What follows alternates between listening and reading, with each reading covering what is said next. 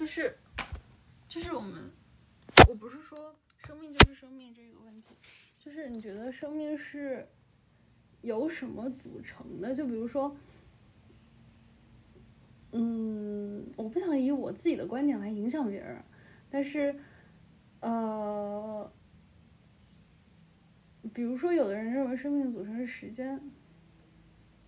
那那这样说来的话，呃，只要你在这个世界上耗了足够多的时间，这就是你生命得到的意义。就是，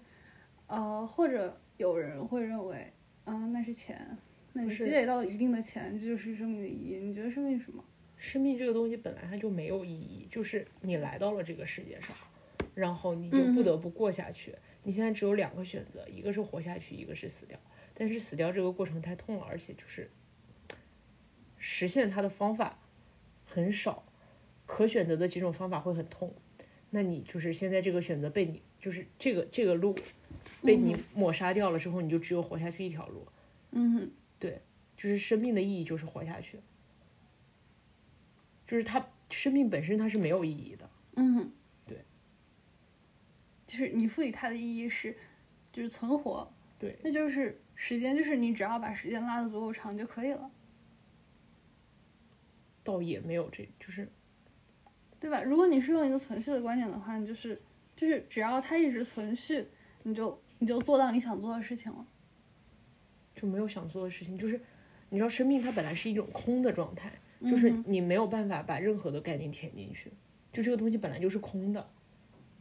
就是生命它就是生命，它不代表任何东西。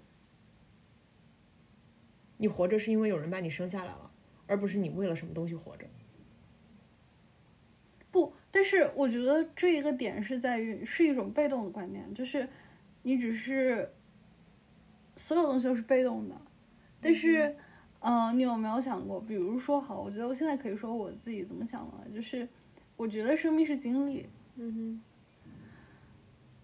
不管好的还是坏的，经历的足够多就是我赚了。我，但是就是茫茫时间长河，你这个经嗯。历就是你死掉了又带不走，然后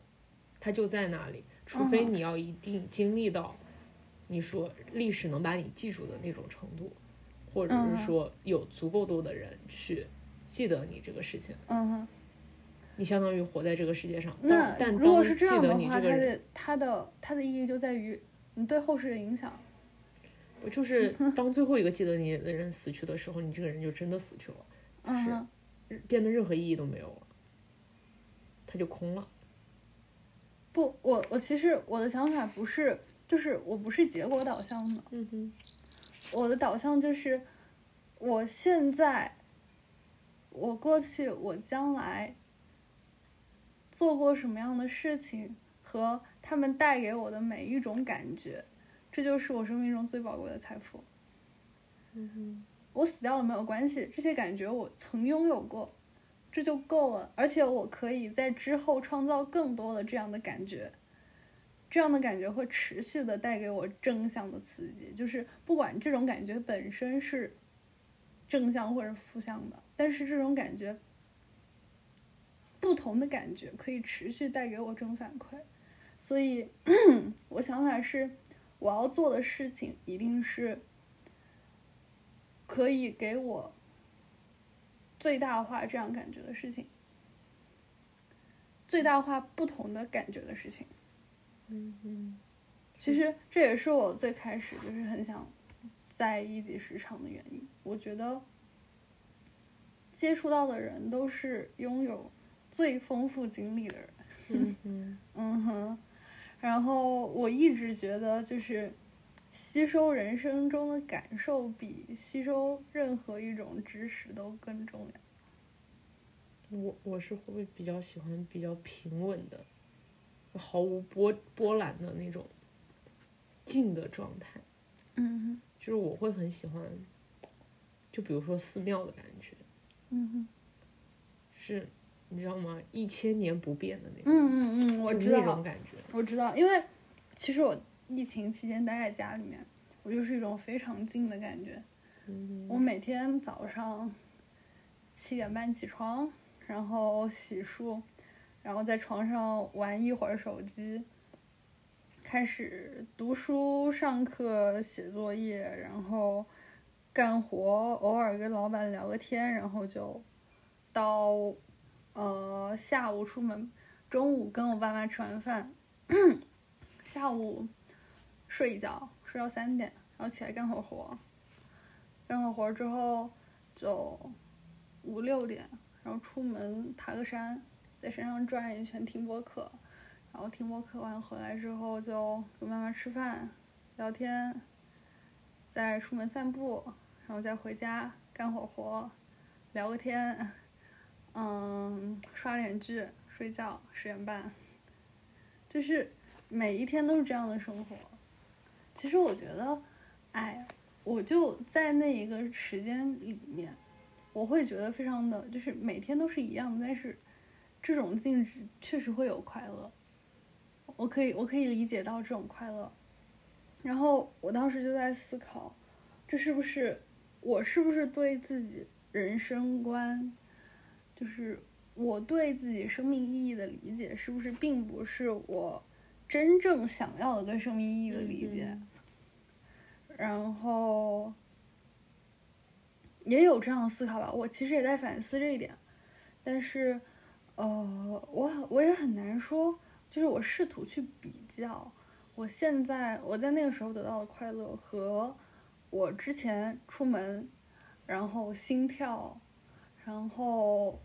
害怕，从害怕就是每一个就是害怕，然后走出去。然后感受到这种反馈，然后再回来这样一个循环，然后再害怕，然后再走出去，再回来又会感受到正反馈，就是我感觉两边我都爱，就很难达到一个平衡。但是我目前会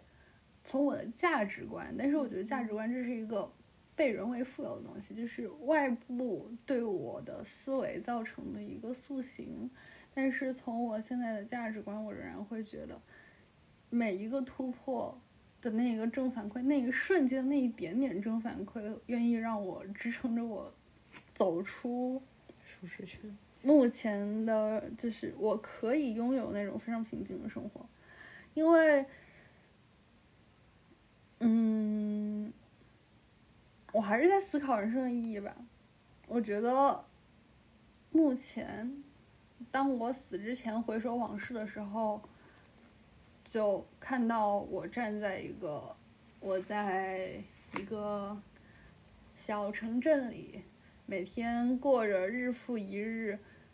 可能十年都如一天的生活，和我每天 push 自己，每天都有心跳，每天都有快乐或者悲伤的那种感觉是不一样的。虽然可能不同的情绪会让你觉得很累，但是。不，我十年前是你这个想法，嗯，我就一定要走出去，嗯，就是一定要去体验多姿多彩、不一样的生活，嗯，一定要去就是嗯。看更大的世界，嗯。但是这几年我觉得我会更喜欢千篇一律的亲近自然的生活，啊，亲近自然这一点很重要。就是我觉得做很就是现在的很多事情都是繁芜从杂的，没有意义的，他们的意义是被人为定义的。啊，就是对，我觉得这一点很重要。对，没错。就是你做了很多没有意义的事情，但这个这个东西就是对于世界上所有生命的延续，它是就是锦上添花的，就是这个这个东西你持续下去，就比如说现在消费升级，或者是说现在的科技进步，它的很多东西其实就是可以说是反生命状态的。它并不必要存在，并不必要被人人为拥有，但是科技的浪潮或者说技术的进步，就是这个社会推动着这些东西不得不进步。但是你可以选择自己不要被裹挟，就是你要思考到一个什么状态，你的就是你的生命是够了的，就是。嗯这个状态其实就已经达到了你能够生存下去的全部的就是需求，那你就没有必要再去追求一个更丰满或者说更好的状态。就我现在觉得嗯大城市的生活太满了，就是你做了很多不必要的劳动，得到了很多不必要的东西。就是本来这个时间你是可以拿、拿去观察生命，或者说观察一些更自然的东西，去观察这个世界是怎么发生变化的，就是万物之间是怎么交互的。但是你所以现在其实其实你最终想的，你最终仍然是经历，但是你经历就是你对经历的定义已经从就是我个人的感受转变为我对整个世界的观察，对，就是我觉得就是你要觉得是有社会社会已经不那么重要了，你觉得自然社会更重要。因为社会社会是人类编织的假象，但是自然社会是，嗯，天生赋予的，而它更加可能更加有趣，或者更加有更加有理由让你想要去体会它。对，我觉得这个观点很有意思，因为确实。我们是需要自然的，而且你知道，就是很多的，我认为哈，我觉得这是一个纯粹我认为的观点，就是很多的心理问题都是源于缺少跟自然接触。嗯，就是在社会社会待久了之后。你失去了跟自然社会的连接，这可能有点玄学，但是我一直这么认为的。然后，嗯，没有错，真没有错。而且我其实也在思考的一个问题，就是在社会社会是否有允许你去自然社会的时候，就真的工作是一个。进入工作，我觉得可能是两个小孩的疑语，因为我真的是从我片面的对已经工作的人的观察来看的话，一个进入工作的人就像就是疾驰的列车，你没有回头路可以走，那轨道只有一条，然后。嗯，他也不能往回走，然后很多事情也不受你的控制，你没有办法，尤其是在中国，你没有办法跟老板说，因为我想要 hike，所以我周末我不愿意回，我不会回短信的，因为我没有信号。我觉得你没有办法跟老板开口，但是，嗯，我觉得这不是一个正常的状态。这是中国社会的一种畸形，因为我是真的有看到朋友们在，或者我喜欢的博主之类，他们在加州或者是在加拿大那边，他们可以一边很好的工作，一边很好的平衡自己跟自然的关系，并且这件事情他们是可以得到尊重的，但是在。现在的中国，我们没有办法在这些事情上得到尊重，因为大家已经没有那么敬畏自然了。科技改变了一切，并且大人们都称赞着科技和社会社会给世界带来的改变，而逐渐忽略了自然社会对我们的滋养。但是我还是。非常相信，在遥远未来的某一天，我们可以达到一个平衡。如果中国做不到，我就出国，就很简单啊。然后实在不行，我去纽芬兰洗盘子。他们最低生活、最低工资都是十五刀一小时，我觉得也可以啊，无所谓。就是。这世界很大，就是生活方式可以选择的东西很多，没必要一定要在这里较真儿。对，而且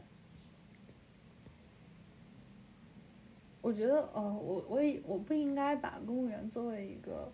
就是攻击标的。我觉得，其实这这仍然是文化的原因，所以他可能不管你在什么样的文化里，就是你在某一种文化体系里面，你都没有做办法做到这件事情。我就是他可能并不是一个开始，具象化的东西，嗯就是你说的公公务员可能就是嗯，它并不仅仅只是代表公务员，它可能是代表这一类的生活方式。对，就是我可以选择我要不要，就是贡献出或者说献祭出我的那么多时间去换取那么多的报酬。嗯就是金钱这个东西是拿来干嘛的呢？它是拿、嗯拿来就是最早的时候，它是拿来衡量，就是说以物换物，它其实是一种债券，就是别人对你劳动欠下的一些，就是你可以在未来进行兑换的这样的一个一个一个一个一个现在但是就是它是一种杠杆。对，就是你可以选择说自己要不要付出这么多的时间，去换这么多的货币，来去买那么多的，其实你仔细想想，自己并不一定会必要得到的东西。就是如果有这个，我去消费我不必要得到东西的时间，以及我为了这个为了得到这个东西付出的工作时间，我是不是可以去干一些更让我觉得疗愈的东西？就是比如说放空自己，比如说去想一想一些事情，嗯或者是说走出去跟人聊嗯天，或者说只是简单的嗯。站在那里。哎，你有没有想过，就是单纯的跟人聊天，也有可能成为你的一种嗯赖以生存的一种生存来源？就比如说你去录播客，比如说你去拍 vlog，是。就是就是，但是这些东西，他没有办法，你觉得他只能从副业开始？对，就是他只能从副业开始，就是以我现在的才才能，或者说我对自己的认知，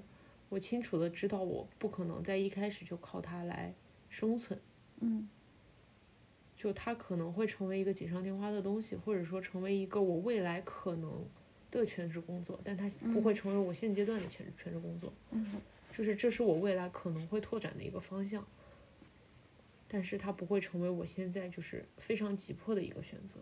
嗯，就如果如果我要是你觉得就是，呃，如果你选择了一个就是你可以作为先维持生存的一件事情，就不管什么事情了，嗯。然后它能够给你足够的空余时间，你愿意把那些空余时间投注在你其他的兴趣上，并且试图让它来成为你的主下下一个可以作为我经济来源的事情，对，然后在在我下一份经济来源稳定之后，再去探索嗯下一个兴趣。在这个过程中，我可以体验到很多种的生活方式，以及很多种的状态，可以接触到很多种的人，而且这整个事情是由我来导向的，就是我没有必要在很多节点之协调之间去内耗掉我的很多精力，或者说我很多时间哎去不，我觉得不必要的事情。我觉得你现在在说协调这一件事情的时候，其实我觉得，就是它不是你对协调的放弃，我仍然要坚持那个观点，就是你对协调的放弃，不代表你对整个社会社会的放弃。对，就是我可以，我可以接受某一些类型或者说某一些程度的协调，但是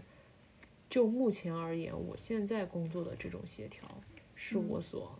不能接受或者说不愿意接受的一种方式。嗯嗯我觉得这个东西嗯对于我的整个的生命体验内耗太多。价值增益非常低的一个东西。嗯嗯，消耗太多，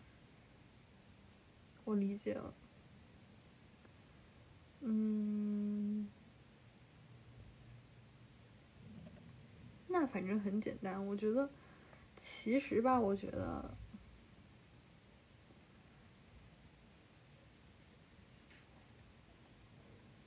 那你后两个月，你就纯粹是为了钱，再干两个月了。对，就是你干这个东西总要有一个理由，但我现在的理由就是钱。就我当时选他的时候，他的理由也就是钱。哎，我很好奇，那猛哥，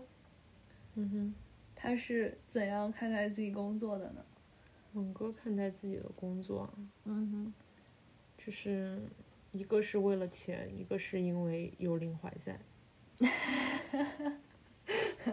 想得到表扬。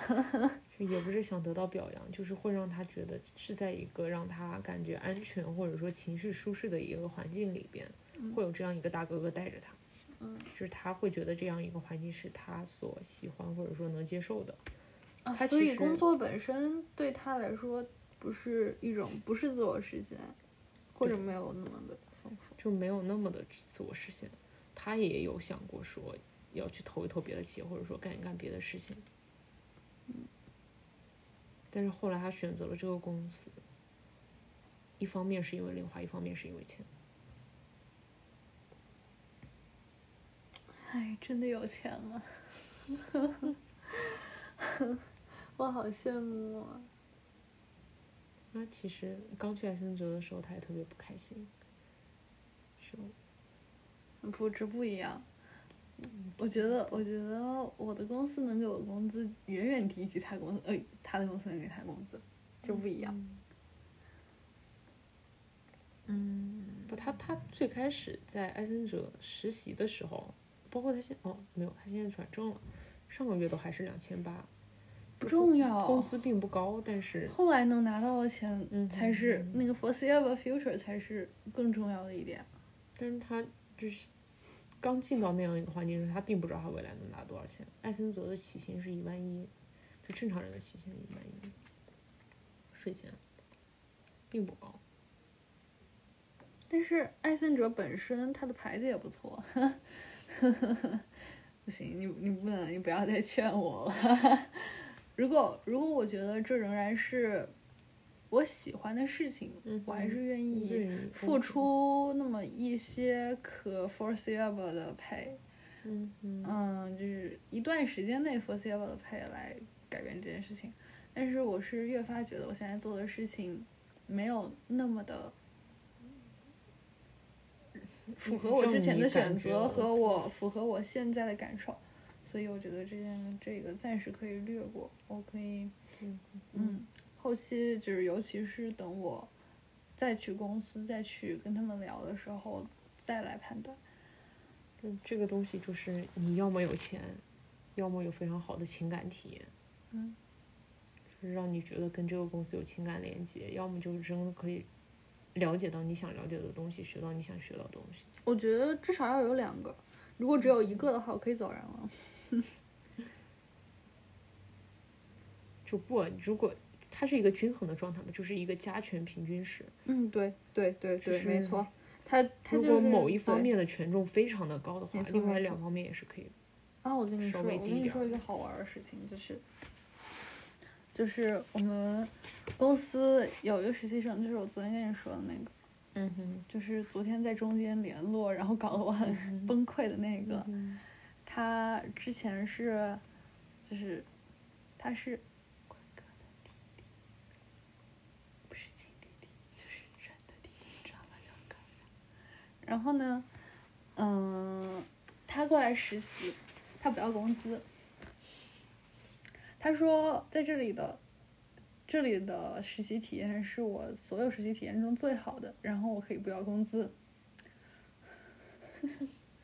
这可以理解。我我之前最开始去 BDA 的时候，我就觉得自己什么就是干活非常慢嘛，人家大四了。什么什么都人家大四毕业了嗯，跟你同一年的，要去港大了。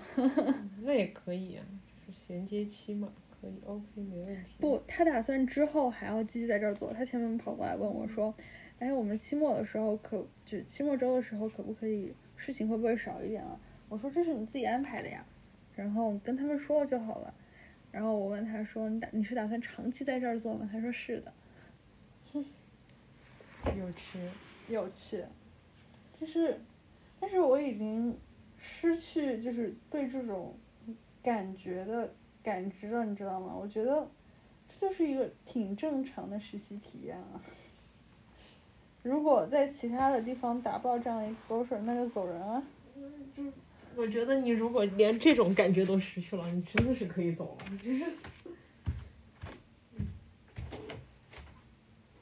我觉得可能是这样的刺激太多，你知道吗？它就会持续刺激之后就没有让我让我觉得就是正常啊，因为我们是一个团队，我们需要协作啊，而且他们也不是什么都知道，我能够提供我想要知道的，他们想要知道的东西，并且我在某一些方面是 expert，所以我当然是可以 enroll 进很多的人，然后把这件事情做好啊，我觉得这天经地义啊。这个如果还是蛮蛮有趣的，蛮有意思的。如果达不到这样的体验的话，那你招我来何用呢？招一个工具人的话，为什么要招我呢？我不想做工具人。但是我比较遗憾的就是，在我特别想，在我已有的领域我是 expert，我觉得这个只是增强了一点点，但是在我没有那么了解的领域，我没有做 expert 这一点，我比较的难过。嗯嗯，嗯哼，嗯，就是没有进步嘛。墙上加墙，锦上添花。我觉得这是我正常成长，我也会这样成长的。我野蛮生长，我也会继续这样的。嗯，你真的跟猛哥很像，哎，他也是觉得就是要学到新东西的。他之前想想走，跟我说安生泽已经学不到新东西了。现在的模式让他觉得每一天都没有进步，没有在进步。他不是两个合伙人加一个个 senior manager 带吗？但是，就是这些人给他带来的信息增益嗯，和技能增益，已经没有所不满特别多了。就是能吸收的已经差不多了。走人啊，赚钱呀，得养家呀，先赚两年是吗？嗯大家都是这个想法，先赚两年。你看刚工作就五十万一年了，不止吧？没有吧？没有没有，没有吗？两万多啊，两万多一个月，还不是二十万，二十你多。不是还房补？吗？那是房补加一块儿。嗯，两万多，那也要耍一万块，三十万。二十万，没有很多。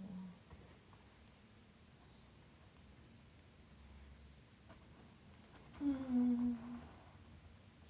就工作这个事情其实非常简单，就是如果你要是自己创业的话，就是通过自己的方法去获得财富；但是如果你要是给别人打工的话，就是就是出卖自己的时间和技能，换取应得的报酬。是，没错。但是，啊，其实我我一直想的是，就是出卖时间和技能，换取钱和资源，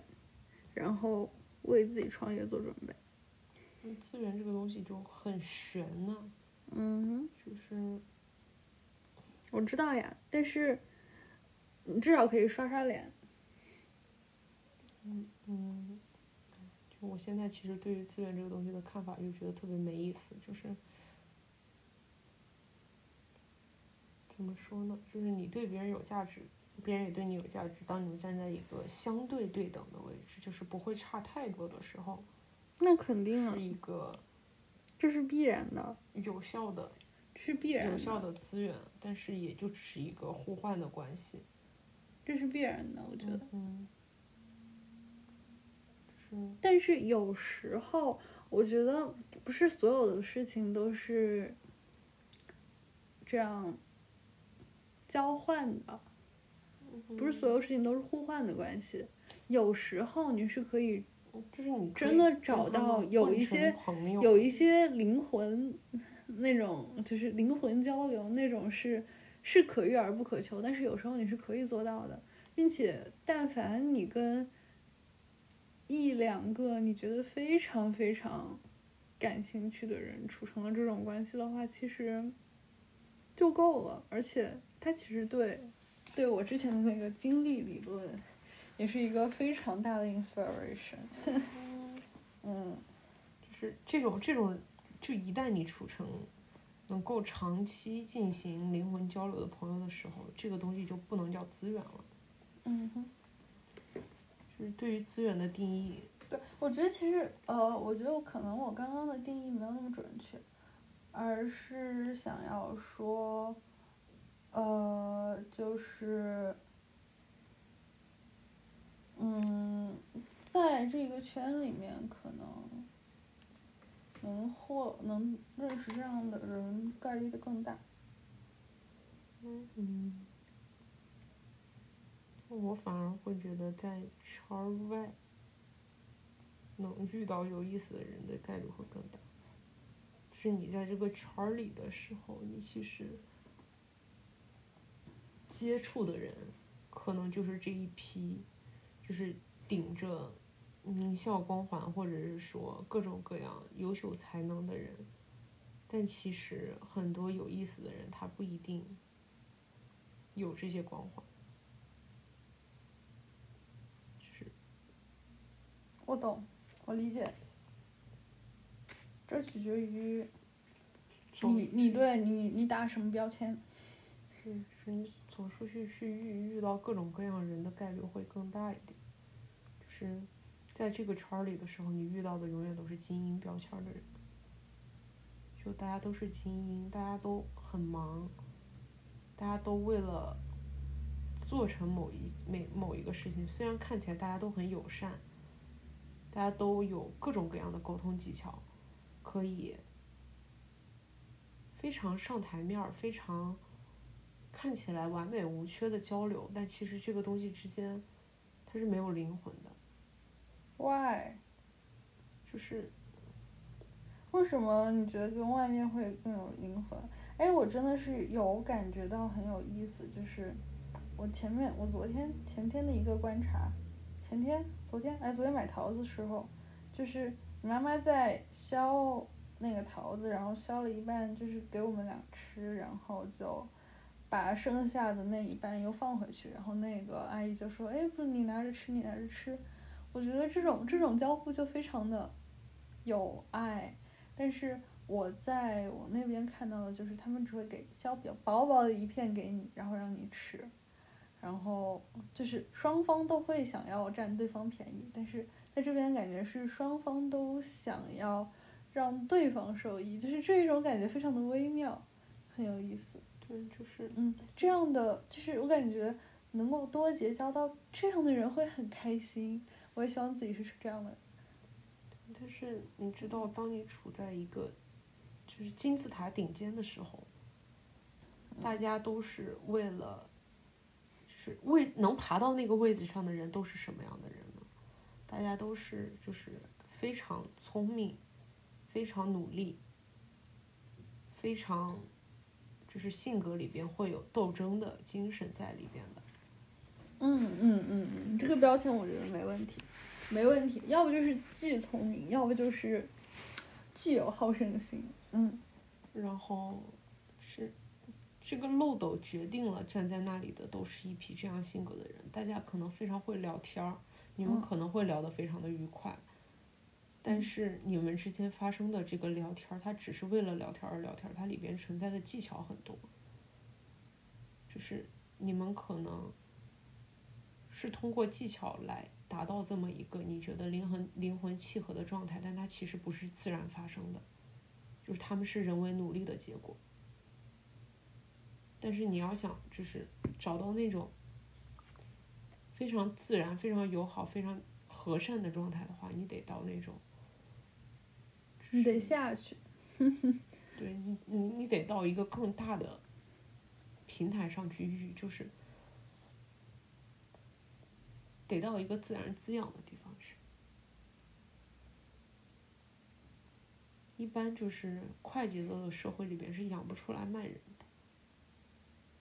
你想做一个慢人，对，你也想认识慢人，对就我觉得这种感觉是很幸福的。嗯，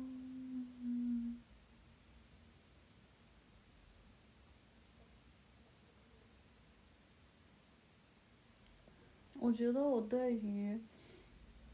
我对于那个你刚刚说的技术伪装出来的相谈甚欢，感到非常的感同身受。当然，也不是说我见到了很多这样的人，而是我觉得。在某一个圈子下的那个话语体系，就会让大家有一种 fake love，就是这个东西触达到了你，也触达到了我，然后我们两个都就是可能各种因素让我们两个都非常认同这个东西，然后我们两个交谈的时候，因为这个东西相谈甚欢。最终成为了朋友，但其实很可能只是某一个人在背后的一个设计罢了。嗯嗯，是这样，对，就是可能会有真的成分在里面，就是大家不可能每时每时每刻都，可能是我们刚好就是有就是这个玩意儿的受受众，但是嗯，还是会有一些东西是就是。会感觉到，嗯，不自然的僵硬，就是，就，如我在台湾的时候是能感觉到那种非常自然的感觉，就是你早上去吃早餐，大家会很友好的跟你说早上好，或者说早啊。啊，对，我在加拿大也是，大家每天都是 morning。然后大家会就是你你骑骑着自行车在路上，可能遇到那个保安叔叔。他会帮你拦住后边的车，然后跟你点头，然后给你微笑，就这种感觉，就是非常自然的交互，它不僵硬。嗯，我觉得确实就是，在一个 fast-paced society，大家都僵化了。我已经很久没有在路上跟别人微笑打招呼，但是我在那边的时候，路上谁看见我都是笑的，然后一起聊天，谁都可以。然后每天都是被喊 sweetheart，嗯，